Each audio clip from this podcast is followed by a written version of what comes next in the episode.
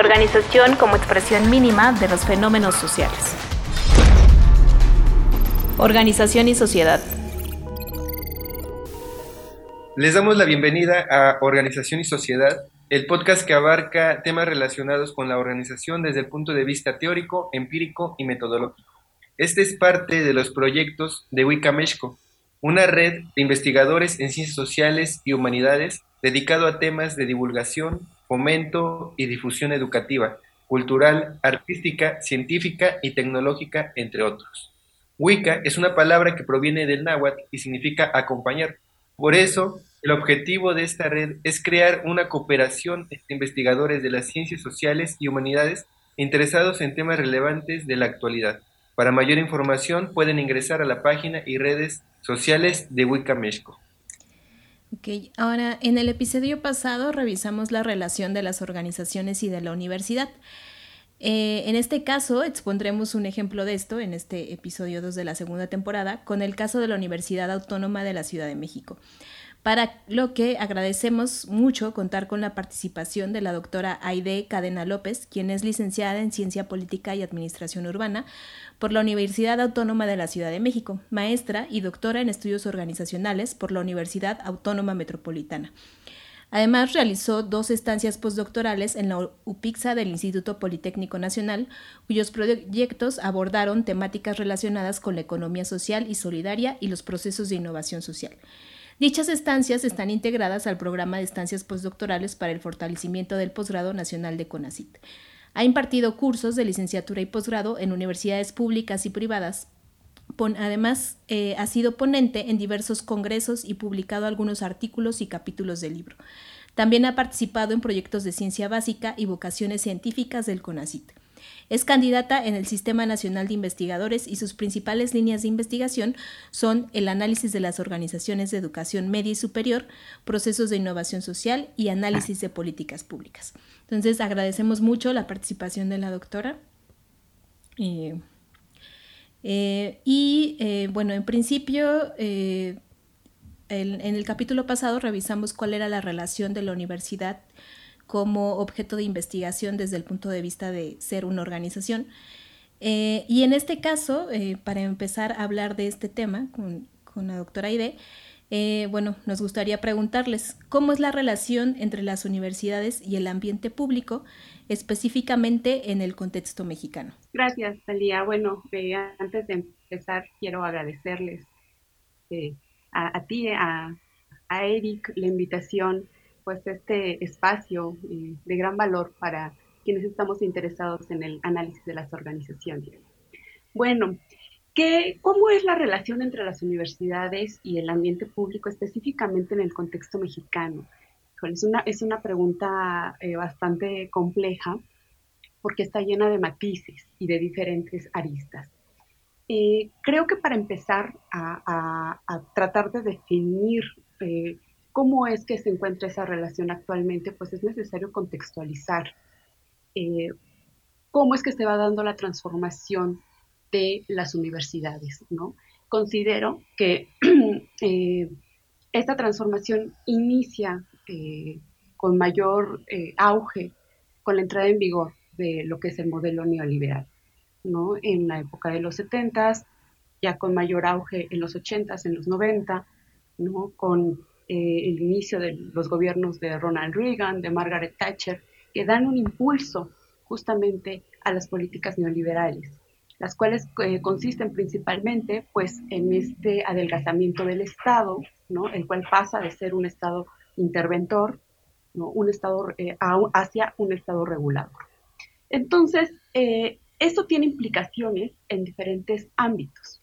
Obviamente, en uno de ellos es el, es el ámbito político, porque al pasar eh, el Estado de ser un Estado eh, grande eh, que regula la, producción de trabajo, la producción de un modelo de, vida, de un estatus de vida, pasa a un, a un Estado que va solamente a, regular cómo es que se va a dar este intercambio entre la clase económica, ¿no? E, el intercambio en el mercado. Entonces, en el ámbito político, pues esto va tener la repercusión y va, va a fomentar el establecimiento de políticas públicas como instrumentos para evaluar justamente la acción de este nuevo Estado, ¿no? De este Estado que se va a basar también en esos criterios de competitividad, de eficacia terminal, de eh, calidad, ¿no? Que son criterios que van a, que van a regir pues, el modelo neoliberal, ¿no? Entonces, eh, pues se da este auge de las políticas públicas como instrumentos evaluadores del Estado, ¿no? de la acción estatal, para regular los resultados que, se buscan obtener.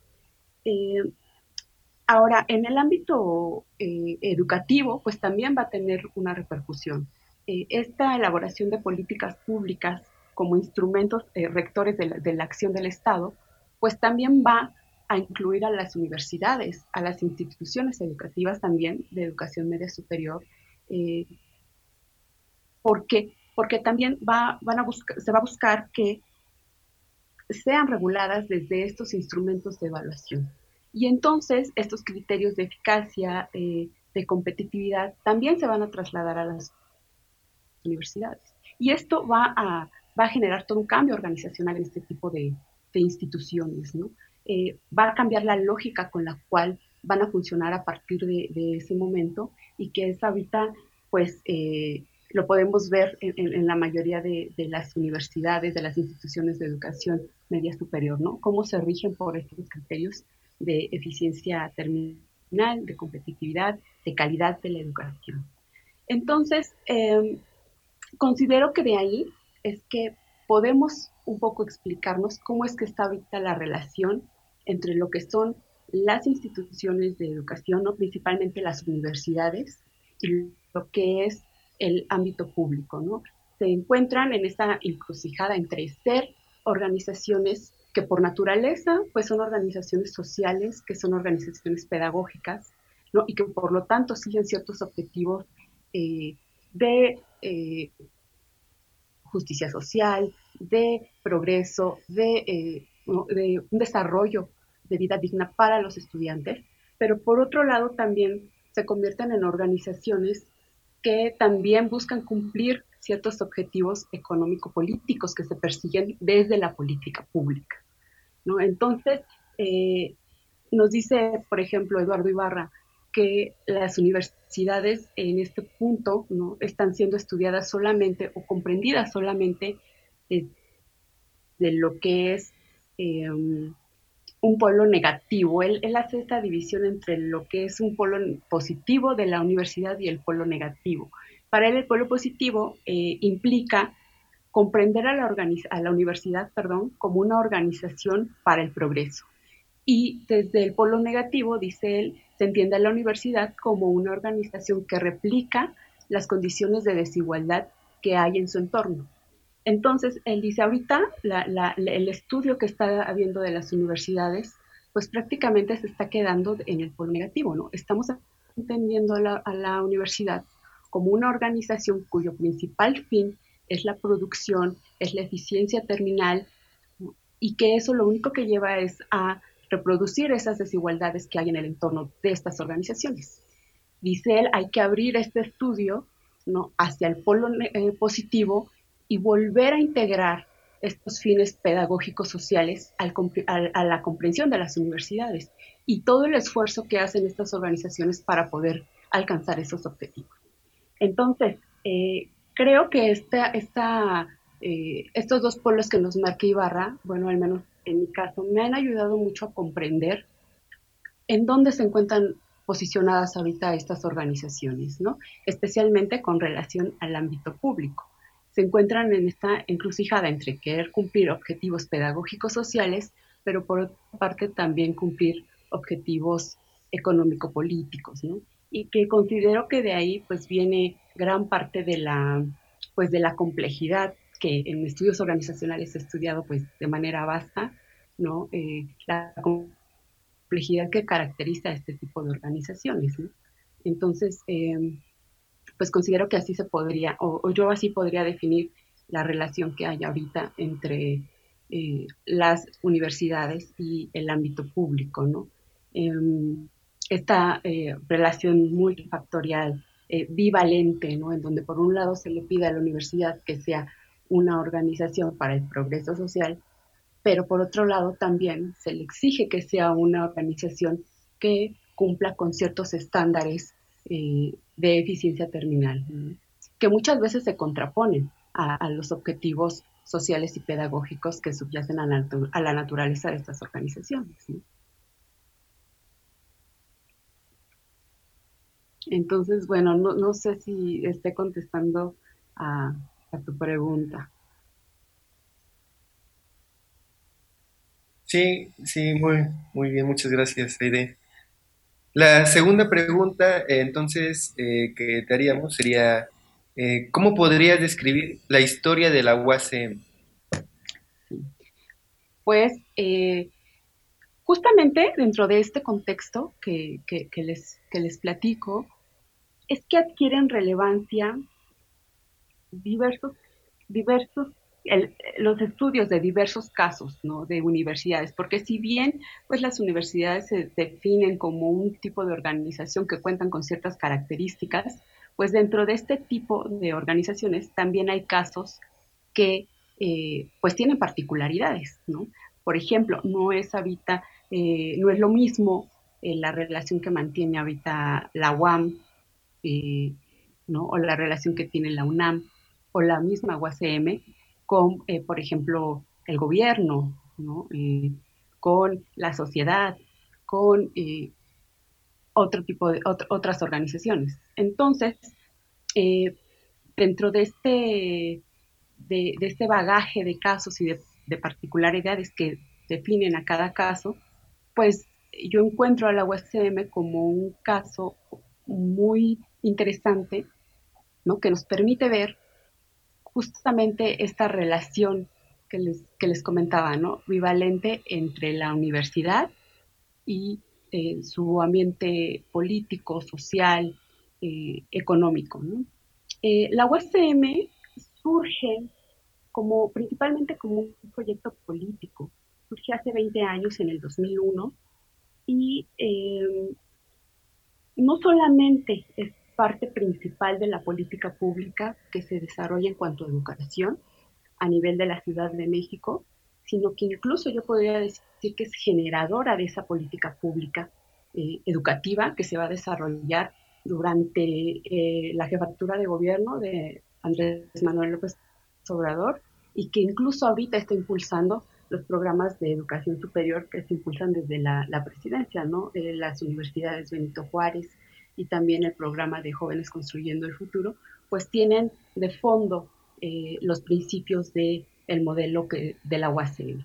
Em, ¿qué, ¿Qué tiene de particularidad el modelo de esta universidad? Pues que surge justamente en el 2001 con principios y fundamentos que contradicen todos los principios del modelo neoliberal del que les hablaba, ¿no?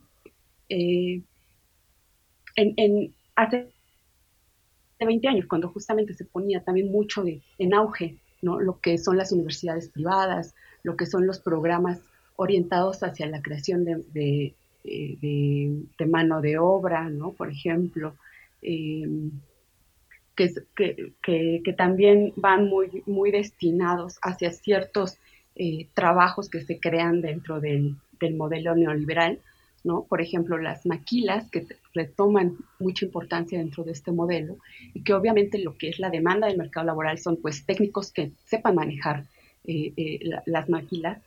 Eh, dentro de ese contexto pues surgen universidades cuyos programas van orientados hacia eso, ¿no? universidades principalmente de la iniciativa privada, ¿no? Que se orientan a satisfacer esas demandas del modelo neoliberal, ¿no? Entonces, eh, el UACM y, y, su modelo surge con fundamentos que son totalmente contrarios a, esto. Surgen con, em, desde un principio de universalidad de la educación pública, eh, desde esta concepción que la educación pública, especialmente la superior, es un derecho universal al cual deben acceder pues todas las personas que estén en condiciones de acceder a la educación superior. Em, surge también con esta idea de pues es educación pública, por lo tanto tiene que ser totalmente gratuita, tiene que ser llevada a las zonas con mayor sociomarginación, tiene que em, cubrir cierta población que ha sido pues la menos favorecida en condiciones eh, sociales y económicas. Eh, y entonces pues es un modelo que eh, favorece mucho esta concepción de, la educación universal y que contradice estos principios de la privatización de la educación. ¿no? Entonces, desde ahí es un punto importante ¿no? rescatar de, esta universidad y, como les mencionaba, también rescatar que es una universidad que da pie a la elaboración de lo que después será toda una política pública educativa. Esta universidad surge a la par de lo que es el sistema de educación media superior del gobierno del Distrito Federal. ¿no? Los dos proyectos traen este modelo de, universalidad de la educación, eh, de eh, la creación de actores sociales, ¿no? de, concebir al estudiante como un actor social que es capaz de transformar a su entorno. Y que ahorita pues es, es, muy común eh, ver estos principios en diferentes modelos educativos de diferentes universidades, pero en aquel entonces sí fue vanguardista porque fue de las primeras universidades que lo consideraron en su modelo educativo. ¿no? Como les decía, la mayoría de las universidades, tanto públicas como privadas, traían esta tendencia hacia pues seguir lo que nos está dictando eh, eh, pues el modelo neoliberal. Eh, entonces, estos dos proyectos pues se contraponen a eso, surgen como, sí, al principio como un proyecto político, ¿no? surgen de una demanda genuina de, una, de un sector desfavorecido de la zona de Iztapalapa y Después se van a, volver los proyectos principales de toda la política pública educativa, como les decía, del gobierno del Distrito Federal y hasta ahorita de la presidencia, ¿no? Que, que, impulsa estos modelos de las universidades Benito Juárez y de Jóvenes Construyendo el Futuro, que traen de fondo estos mismos principios de universalidad de la educación y de mayor acceso y de no discriminación, ¿no?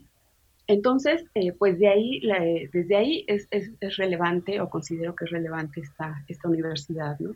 Porque al surgir como un proyecto político, también eh, se van a replicar en su interior, pues, varios eh, hechos, varios acontecimientos, varios, pues sí, elementos que la van a ir consolidando también, sí como una universidad, pero también justamente como un espacio donde se van a replicar pues diversos conflictos políticos que hay en su que hay a su alrededor, ¿no? Se van a replicar dentro de la universidad. Y entonces esto pues eh, nos muestra muchas de las cosas que nosotros vemos en estudios organizacionales desde eh, eh, la teoría, ¿no? Cómo se dan relaciones de poder, cómo se puede establecer un sistema de acción concreto ¿no? en una universidad. Después, cómo se cambia esa forma a una anarquía organizada. Entonces, eh, pues justamente, ¿no? Yo considero que esa es la, relevancia de la, de la UACM como, como caso de estudio, que dado que es una universidad relativamente joven y por estas características que les comento, pues permite eh, analizar desde la perspectiva organizacional cómo es que se va configurando, sí como una universidad con eh, fundamentos eh, de educación universal, de educación como, como un derecho, ¿no? pero también como una organización donde se replican pues, ciertos elementos que hacen que sea una organización pues también conflictiva, ambigua, ¿no? Y que también siga ciertos objetivos que distan de los objetivos eh, pedagógicos y sociales que, sustentan su, modelo educativo. Entonces, em, pues considero que de ahí la, relevancia del agua CM como un caso de estudio em, para, para, desde los estudios organizacionales, ¿no? Em, entonces, bueno, eh, ahí, ahí me quedaría con, esta pregunta y ya si quieres después ahondamos. Organización y sociedad. aquí lo que nos eh, has contado de la UACM es un poco la, eh, digamos, el origen, el objetivo que tuvo en un principio de tener un enfoque mucho más social y dejar de ver estas, eh, digamos, tratar de concebir menos el aspecto económico, ¿no? Como el perseguir estos objetivos eficientistas, que es relevante entenderlo. Eh, también tomando en cuenta, digamos, eh, el hecho de que tú también eres egresada de esta universidad eh, y después que, te acercaste a ella como objeto de estudio, ¿no?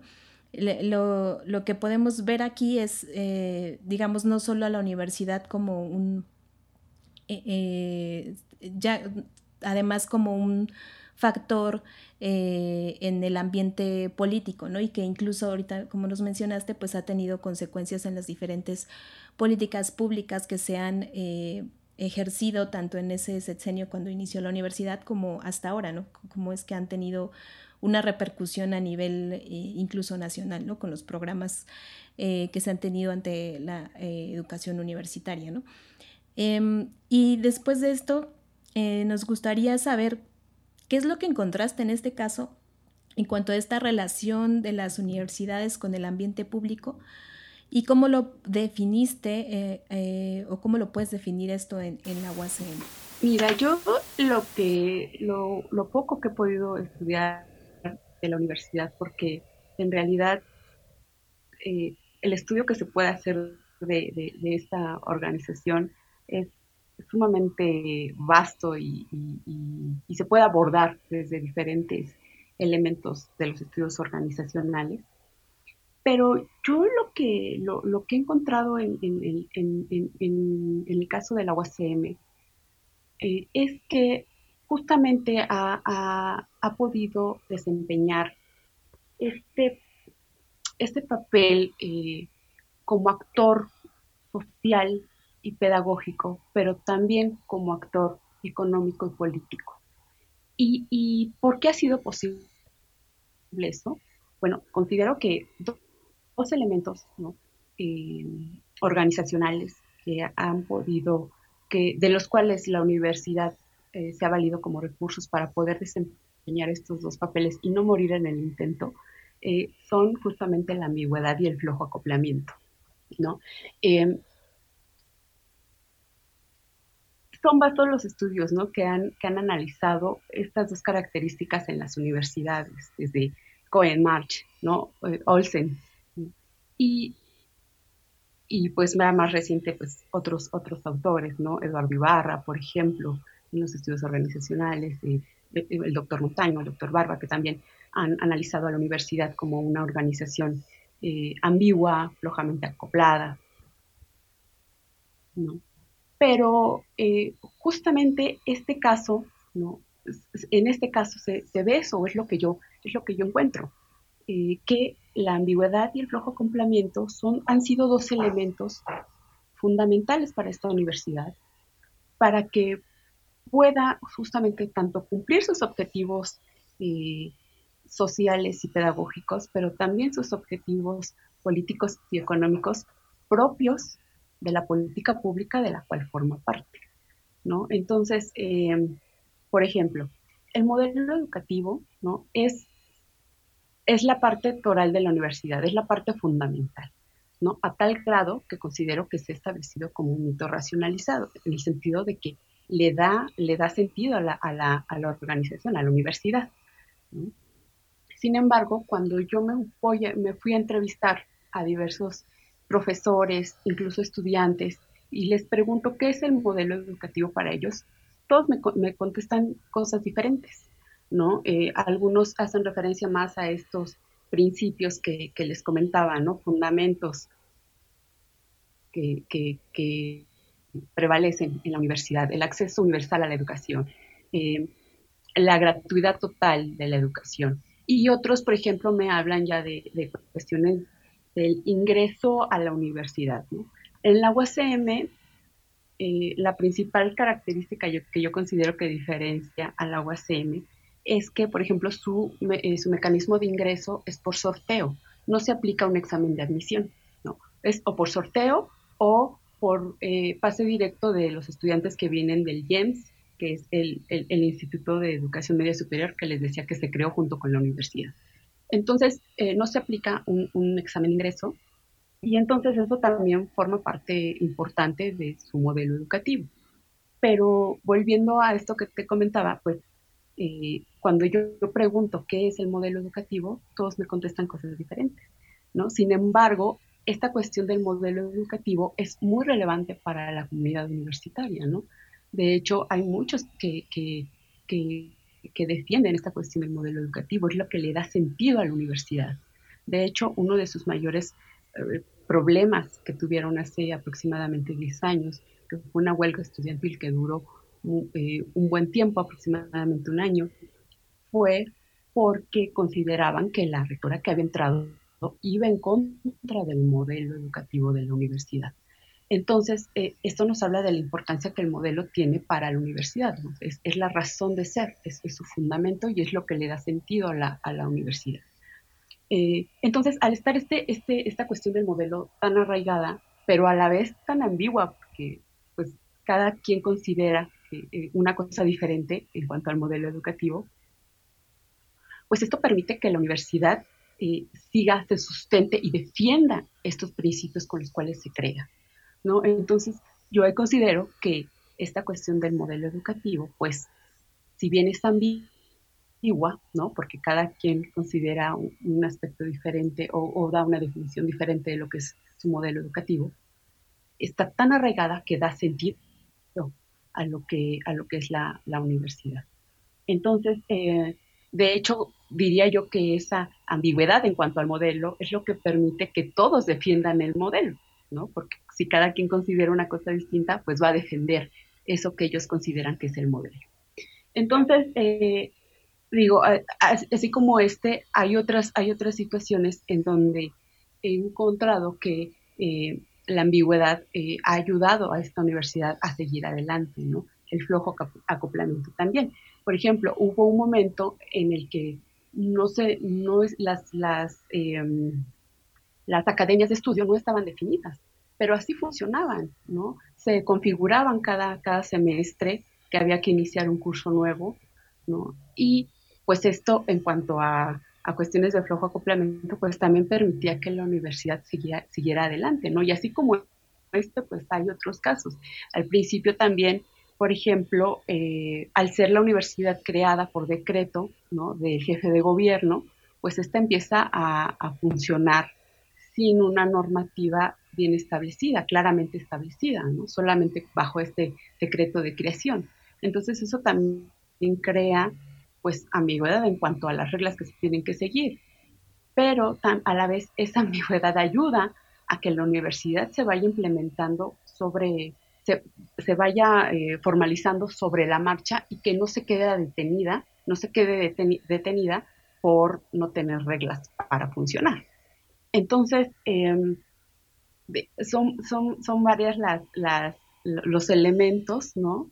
Que a mí me han permitido, eh, pues, concluir esto, que, bueno, si bien también eh, es, es, solamente un lente, ¿no? Desde el cual se puede analizar esta, esta universidad. Por ejemplo, han habido otras investigaciones que los la han analizado, perdón, desde otros enfoques.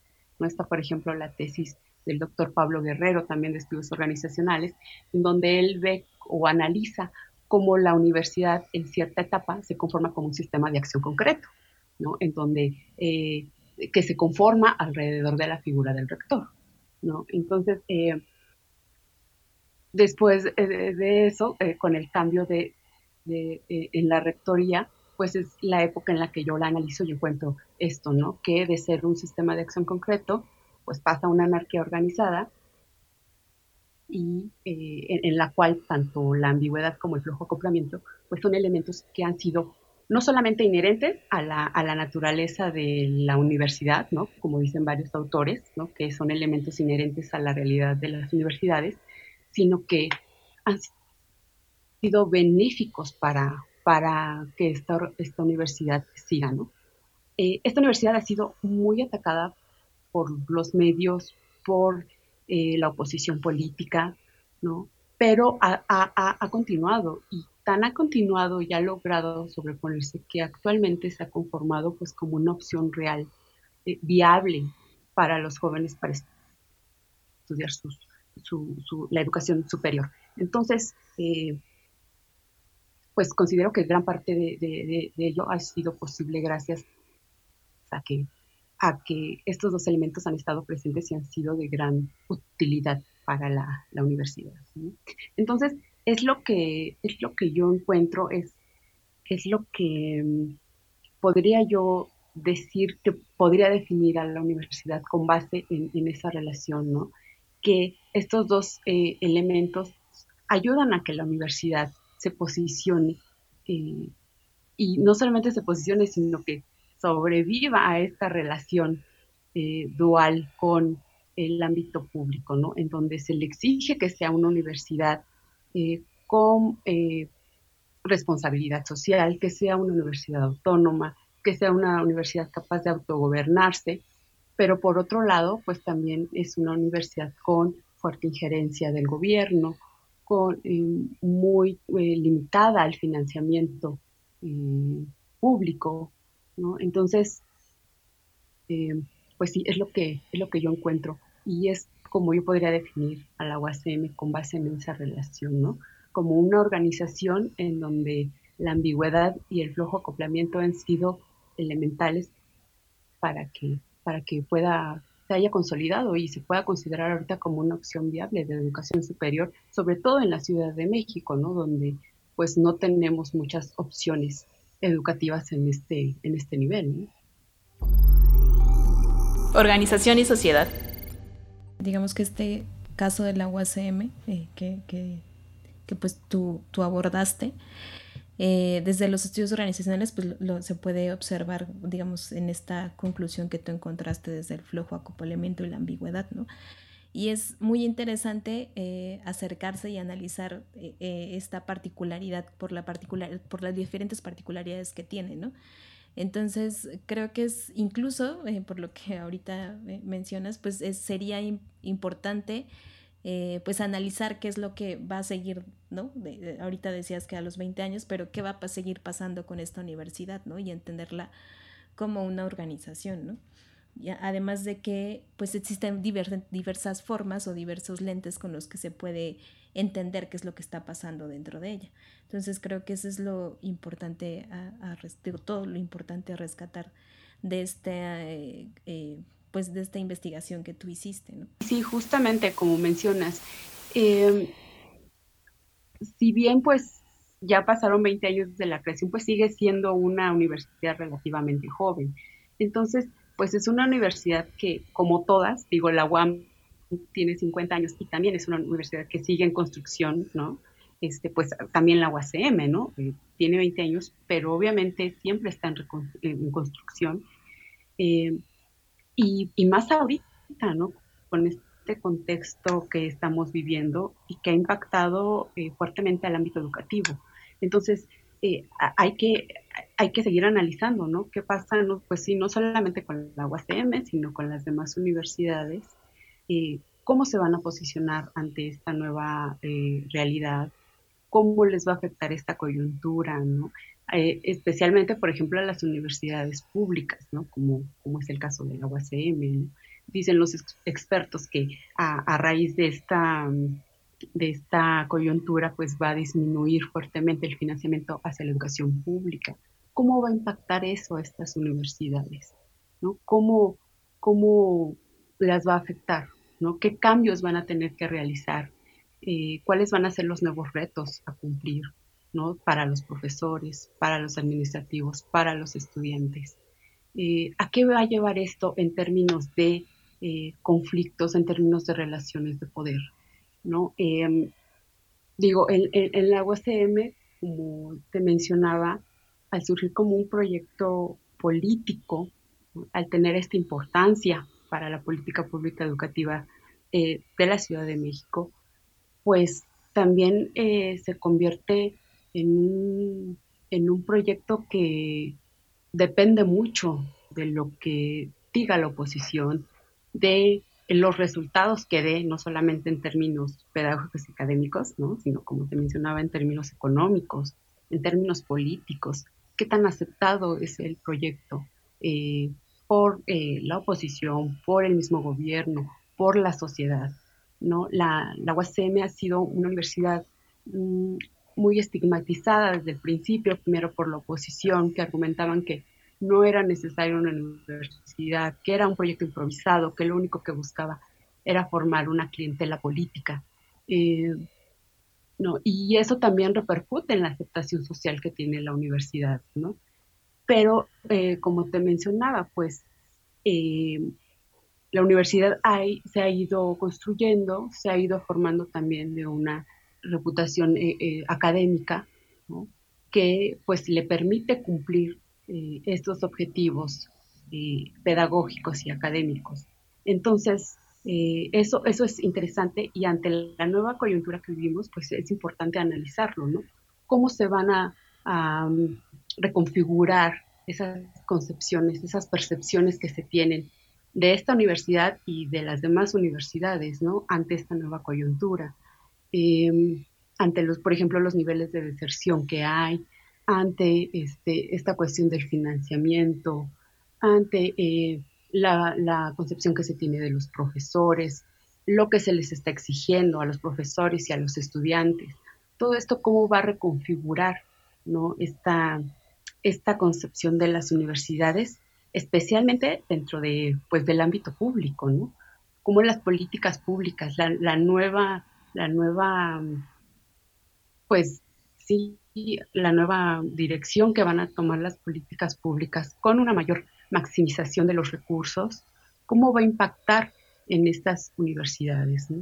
Va, va a ayudar a que se, se posicionen como organizaciones de autoridad, de responsabilidad social, o por el contrario, va a incrementar estas eh, réplicas de eh, relaciones de poder, de conflicto al interior de las universidades de las universidades, perdón. Entonces, eh, pues eso es, es, interesante seguirlo, seguirlo analizando, ¿no? Específicamente, pues desde los estudios organizacionales que nos brindan pues todo un bagaje teórico eh, desde, desde el cual podemos analizar en diferentes enfoques, desde diferentes perspectivas, cómo es que va, va a, sí, cómo es que se va a reconfigurar pues la, los fines y la, la, misma naturaleza de, estas organizaciones. Sí, eso es lo que pues debemos de observar, acercarnos, invitar a que otras personas también se acerquen a esto, ¿no? Sobre todo es como eh, la idea de quienes escuchan esto, pues que, que también pues que eh, revisen también la investigación que hiciste y pues que también vean qué otras betas de estudio hay, ¿no? No, sí, sí, sí, estoy totalmente de, acuerdo.